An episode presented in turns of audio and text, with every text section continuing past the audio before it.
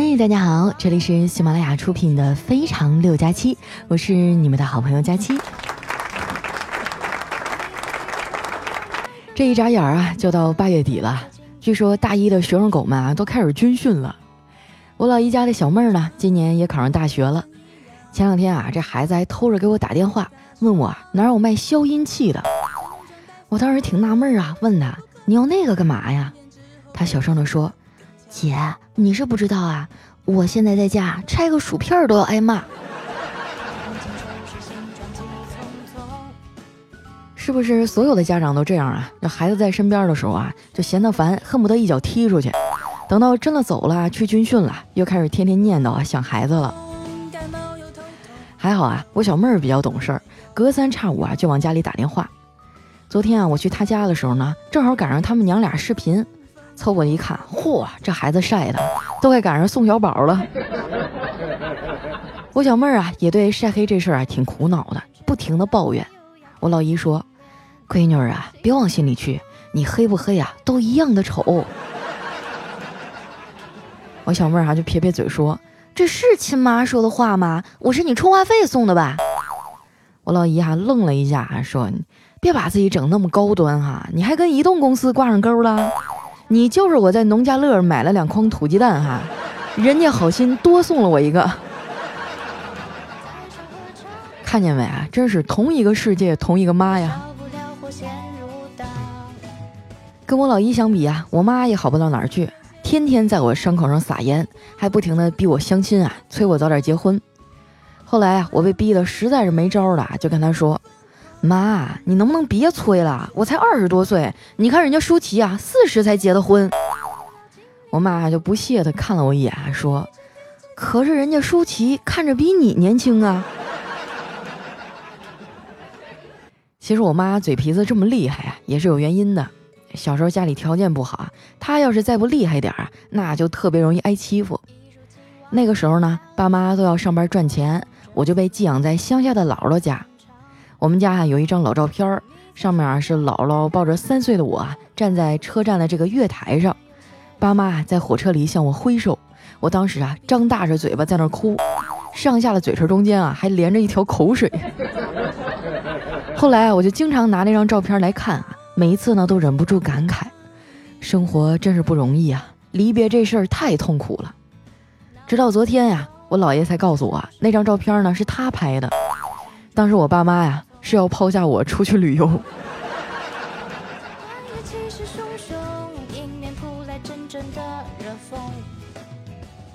我老妈啊，成天也没什么事儿，就这么盯着我，都快给我整崩溃了。后来我想了个招儿啊，从银行呢给她取了两千块钱。让她自己去找点乐子玩，没想到老太太还挺听话哈，拿着钱乐呵呵的就走了。从那以后啊，她的生活还真的丰富了起来。现在呢，每天都守在电视前看各种的养生类节目，看完以后啊，还现学现卖，不让我吃这个，也不让我吃那个的。昨天晚上下班啊，我鞋还没换完呢，他就冲出来跟我说：“闺女啊，以后别再喝那种电热水壶烧的水了。”喝那种反复烧开的水呀，对身体特别不好。哎，我就想了一下，说不对呀，妈，那你怎么还去楼下买那个百年老汤炖的肉呢？我妈还若有所思的点了点头，然后当天晚上我就没有肉吃了。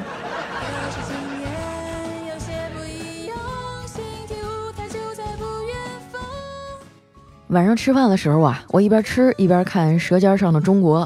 就想拯救一下没有肉的悲惨生活。我妈看到了就数落我说：“你都多大了，还一边吃饭一边玩手机？作为姑姑啊，你得给小花他们打个样，改改你这些臭毛病。”我说：“妈，你话不能这么说呀，咱换个角度看啊，我这是玩手机的时候还不忘了吃饭。你这么看来，我是不是还是挺会照顾自己的？”我妈狠狠地瞪了我一眼。然后啊，把我吃饭的碗筷就给收走了。现在的我啊，在家里根本就没地位，在公司啊也没有什么存在感，每天都生活在水深火热之中。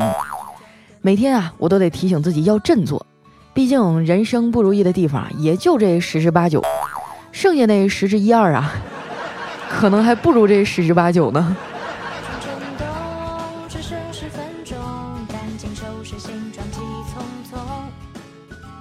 虽然啊，老妈天天催我相亲，挺烦的。不过我心里也明白啊，像我这种死肥宅，不靠相亲想脱单也是挺难的。我现在的状态是这样哈，就是你要是不约我，那我肯定不会去约你；但是你要约我呢，我又不想出门。你也别以为我的私生活多么的丰富多彩哈，我就这么跟你说吧，你要是再不约我呀，我没准都能死家里。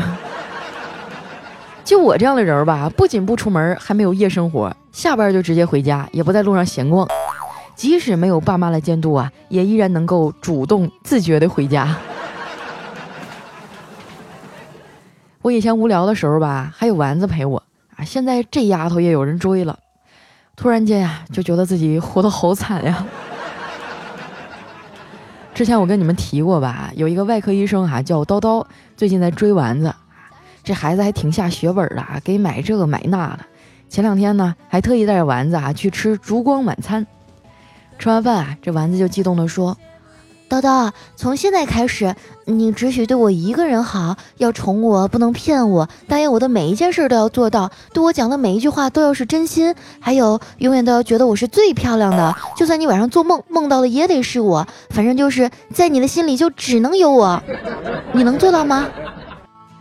哎，这叨叨听完以后啊，想了想说：“可是丸子啊，永远觉得你是最漂亮的，和不能骗你之间有矛盾呐，这怎么办呀？”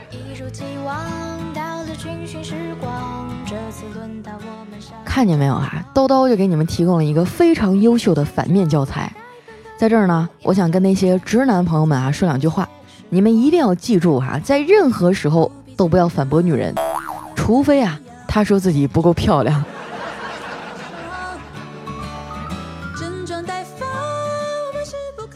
后来啊，叨叨哄了他半天啊，丸子也没搭理他。不知道怎么回事啊，俩人这说着说着又吵起来了。这把丸子气的啊，打了个车就跑过来了，跟我哭诉：“佳琪姐，你说他过不过分？他竟然嫌我贪吃，还说我要是不改啊，就以后再也不理我了。”我同情的拍了拍他呀，问他说：“哎，你别难过啊，这个男人嘛，这是正在气头上，不要放在心上。”结果丸子啊吸了吸鼻子说：“可是我还是控制不了我自己啊，我现在这心碎的就像是被压坏的薯片似的。”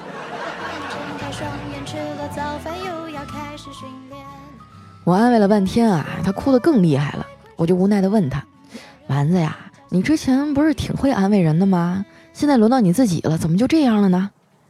丸子啊，叹了口气说：“哎，我呀，就是安慰别人的时候一套一套的，等到安慰自己的时候呢，我就只想找根绳子往脖子上一套。”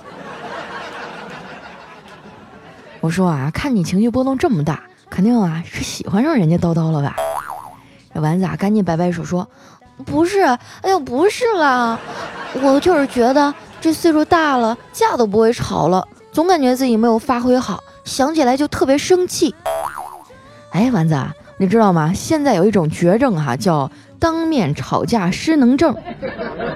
哎，指的就是啊，有人在网上能大战杠精三百回合，为了爱豆啊和黑子撕个三天三夜，现实里呢却毫无和别人硬刚的胆量，大多数的时候连个屁都不敢放，一张嘴就要抖三抖啊。甚至还没张嘴呢，眼圈先红了。这种绝症啊，往往伴随着并发症，叫做当面吵架词穷症，指的就是啊，吵架的时候被对方说的无力还击，回家以后连续想到九种反击方式，却失去了反击的舞台啊，就只能憋的啊，拿脑袋咣咣撞大墙啊。你好好想想啊，这说的是不是你？丸子听完啊，用力的点点头，然后擦了擦眼泪啊，抬头看着我说：“佳琪姐，你说的很有道理，可是，可是我现在有点饿了。”我无奈的摇摇头啊，你说这孩子啊，不管多难过都能吃得下去饭。于是呢，我就去厨房啊，给他煮了一碗泡面。这丸子啊，一边大口的吃着泡面，一边说：“佳琪姐，这泡面你一个月吃一两次就行了。”吃多了对身体不好。我白了他一眼，说：“你瞎说，你去工厂里参观一下就知道了。方便面啊，比你常吃那些麻辣烫啊、米粉啥的都干净多了。你就是每天光吃馒头啊，对身体伤害也大呀。”但是如果你往方便面里啊加了蔬菜、鸡蛋、肉和虾，我保证啊，你就算每一天都吃，你也吃不坏身体。所以说啊，不是方便面对身体不好，是穷对身体不好。吃完泡面啊，丸子的心情就好多了，哎，非要拉着我聊天儿。聊到梦想的时候呢，我就问他：“丸子啊，你曾经的梦想是啥呀？”哎，丸子一脸憧憬地说：“我呀，我曾经的梦想是浪迹天涯，行走江湖。但是这么多年过去了，我好像就只做到了第一个字儿。”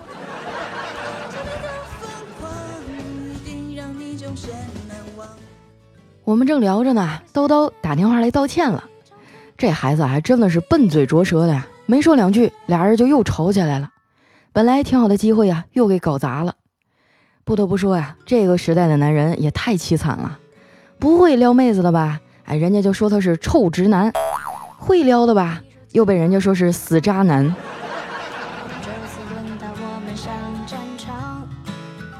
我有个哥们儿哈，就脸皮特别厚，谁他都敢撩。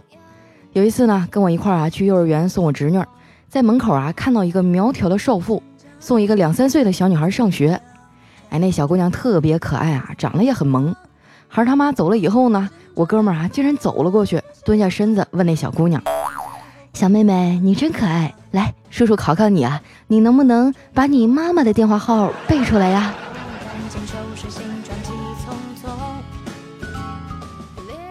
还有一次哈，我们几个老同学聚会，吃完饭散步的时候呢，遇见一对双胞胎姐妹，穿的那个清凉啊，哎，笑的可甜了，连我都忍不住多看几眼，更别提我这哥们儿了，根本就按捺不住啊。但是啊，为了不表现的那么轻浮和唐突，他在附近徘徊了半天啊，才凑上去，然后呢，非常有绅士风度的对那俩姑娘说：“哎，你好，你们两个谁想当我的小姨子呀？”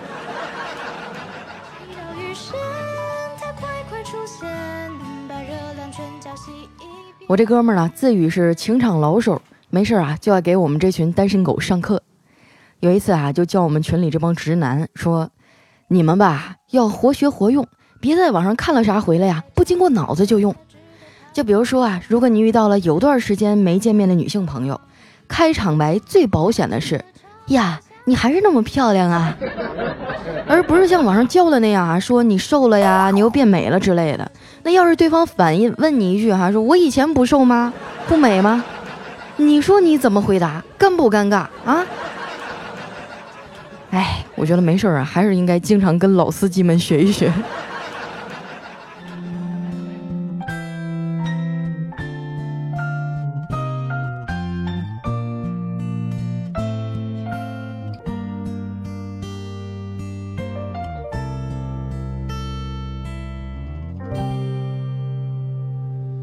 回到最初的起点一首好听的《那些年》，是不是勾起你很多的回忆呢？那作为一个毕业了快十年的老学姐啊，想对刚刚迈进大学校门的学生狗们说几句话。虽然啊没有了爸妈的约束，老师也不再那么严格，但是呢，还是要尽量的多看一些书，多考几个证啊，去尝试一些自己想做的事儿。这么闲又不太缺钱的日子，人生当中大概只有四年。有些事儿啊，你要不去做，以后可能就没有机会了。如果可以的话，去找一个喜欢的人谈一场恋爱，我就特别羡慕那种啊学生情侣最后走进婚姻殿堂的。但是真的太少太少了。我上大学的时候啊，谈了个男朋友，异地恋。那时候啊，我们俩都挺穷的，他还老攒钱啊给我买好吃的。我记得有一次，我想给他个惊喜啊，就偷偷跑去他的城市。结果赶上他们那头啊，好像开什么会哈，周围的旅店、宾馆全都涨价了，便宜的一晚上也得二百多，差不多啊，是我们一周的生活费吧。后来我俩找了一个二十四小时营业的肯德基，我枕着他的腿，抱着书包啊，躺在长凳上睡着了，他就那么直挺挺的坐了一宿。我想我这辈子哈，可能都不会再有那么狼狈的时刻了。但是现在想起来，竟然还有点小怀念，怀念当年我在绿皮火车上雀跃的心情啊！满脑子想的都是啊，要被趴了，要被趴了，哇，好开心！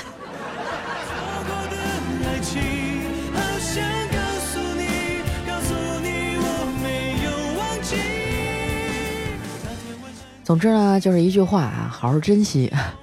那接下来时间啊，又到了我们留言互动的环节了啊！喜欢我的朋友呢，记得添加我的新浪微博和公众微信，搜索“主播佳期”，是“佳期如梦”的佳期。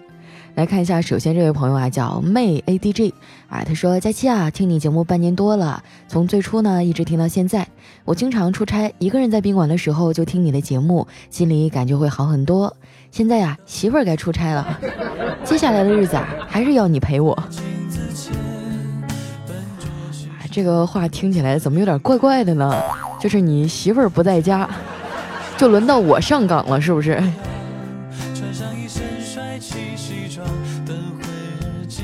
下面来讲嘟嘟嘟嘟宝，他说佳琪姐啊，从媳妇儿还在怀孕的时候就听你的节目，现在儿子啊都百天了才冒出来留言，先给你道个歉哈，感谢佳琪姐带给我的正能量，工作中呢遇见烦心事儿也没那么烦了。这个上班哪有不心烦的呀？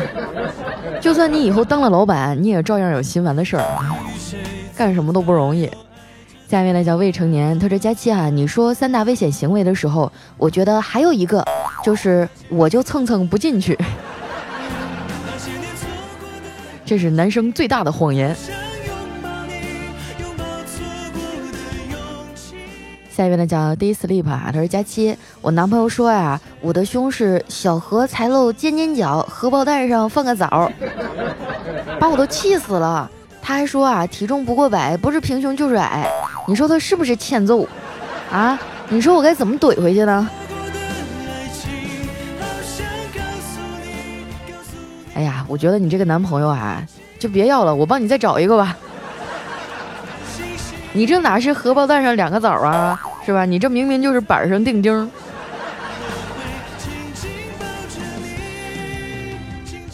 下面呢叫佳琪，我是老王。他说昨晚啊，男朋友加班回来，一身的疲惫。看他这么辛苦啊，我就主动要求让他躺我的腿上，给他按摩按摩。没两分钟啊，腿被压麻了，赶紧起来啊，让让他给我揉揉。男朋友一边揉啊，一边小声的嘀咕：“哎呀妈呀，都是套路。”下面呢叫林可爱仔，他说：“小仙女佳期，听你节目三年了，这是我第一次留言。这三年我恋爱结婚，现在就差一个小宝宝了。最近备孕啊，很紧张也很焦虑。老公呢一直安慰我，陪着我。”最近啊，就把你以前的节目翻出来听，放松心情，相信一定会好运的。啊现在正在备孕阶段是吧？哎，没关系，不用紧张。孩子这个事儿嘛，让你老公多加把力，马上就有了。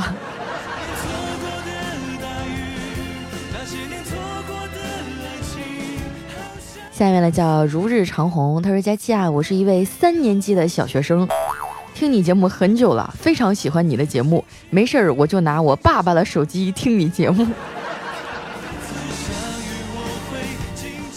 作业写完了吗？不要拿你爸的手机乱订会员啊！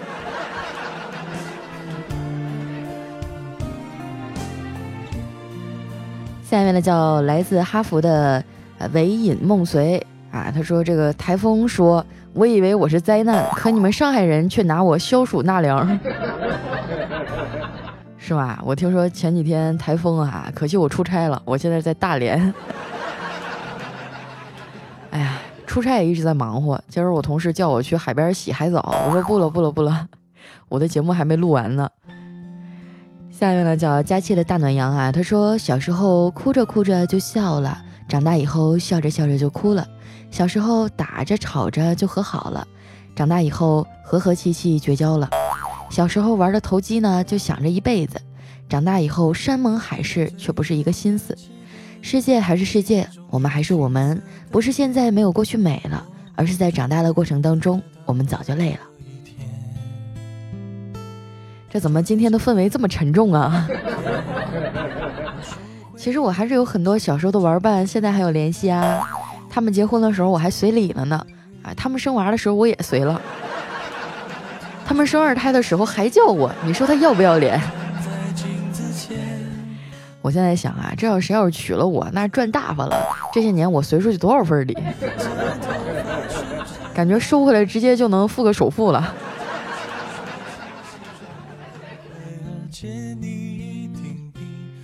下一位呢叫爱佳期的小布丁，他说女生独住哈，接快递的时候呢，最好是留男人的名，什么王建国呀、李强这样式的。开门之前呢，电视打开，放在央视的哪个台都行。坏人啊，他也在猜你。听见你家电视呢是戏曲频道，就知道你可能跟老人在一起住；听见你家呢放《熊出没》，知道可能是一家子人；听见军事类新闻呢，知道你家可能还有个军迷男友。最差也得听个艺术人生吧。这流氓啊，会觉得屋里已经有个流氓了，他也不敢造次。哎，我觉得这个梗我反应了十秒钟才反应过来。啊前两天呢，又看到新闻啊，说是有个女生坐滴滴，然后被害了，心情也是挺沉重的。虽然说现在社会已经很开明了啊，但是女生呢，其实还是弱势群体啊。以后出门啊，坐车呀，包括在家收快递、收外卖呀，一定要小心啊。哎呀，这个怎么说呢？尤其是丸子啊，就不要认为自己长得不咋地就为所欲为。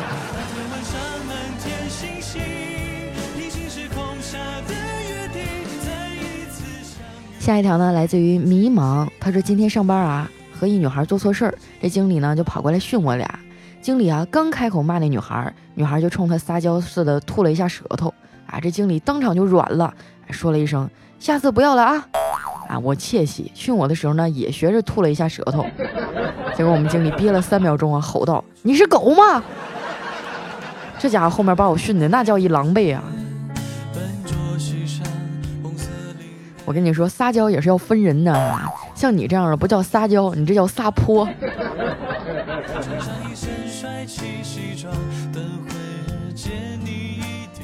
下一位呢叫陈凤的灵魂，他说上大学的小明哈，有一天呢，老师就问他，小明啊，如果你有一万块钱，你会干什么呢？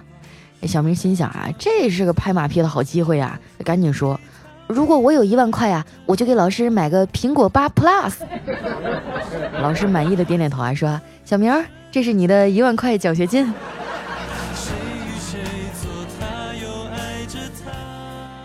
呀，我记得上大学的时候，我们寝室六个人哈，除了我，另外五个全拿奖学金。那个时候我就想不明白啊，你说我也用功学习了，那怎么就考不到前面去呢？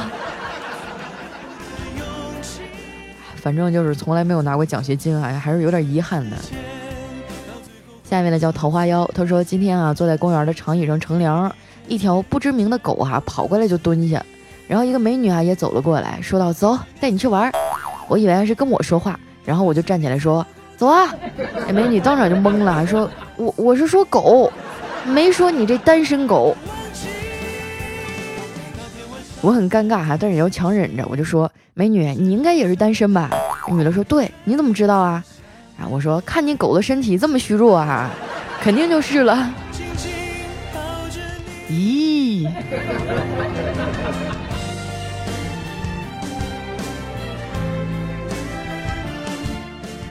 下一条呢，来自于特爱佳期，他说晚上回家啊，抬头看月亮的时候呢，感觉脖子后面有什么东西趴着。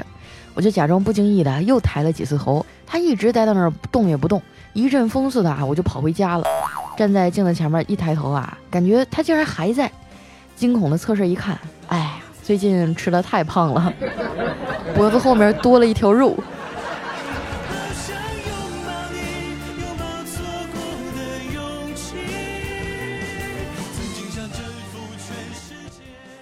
下面呢叫爱佳期的小布丁，他说当年哈在学校食堂吃饭啊，被同桌女生逼债。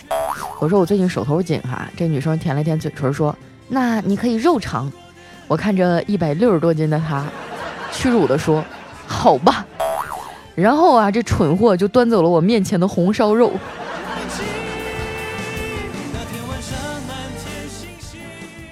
下面呢叫佳期的胡新月啊，他说中考啊扑倒在高考的怀里哭道。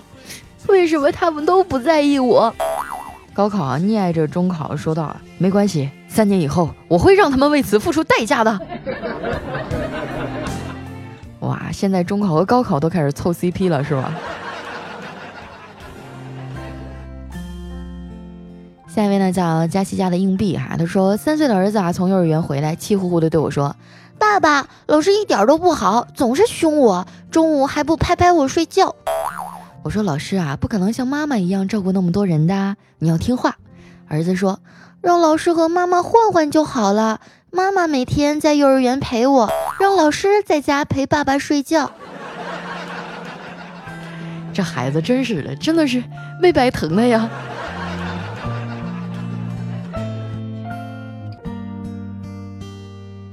来看一下我们的最后一位啊，叫佳期的烤翅。他说：“你有没有发现啊，越是那些无心工作、着急结婚的，越容易遇到人渣；反倒是那些从容不迫啊，一心想着提升自己的，最后啊，都毫无疑问的单着。扎心了，老铁，你说的这就是我呀。”好了，时间关系啊，今天留言就先分享到这儿。喜欢我的朋友呢，记得关注我的新浪微博和公众微信，搜索“主播佳期”，是“佳期如梦”的佳期。最近几天呢，我在大连出差啊，呃，在本周日的晚上七点呢，我会开一场直播，带领大家啊一起去听许巍的演唱会。如果说你也喜欢许巍的话啊，或者是周日没什么事儿哈，想过来呃听直播跟我聊聊天儿，你们可以啊打开喜马拉雅 APP 搜索佳期，然后在我的主页上呢有即将直播那一栏，你看到了吗？点进去哈，在周日的晚上七点，我们就会正式开始了。呃，那今天节目就先到这儿啦，我们周日晚上见，拜拜。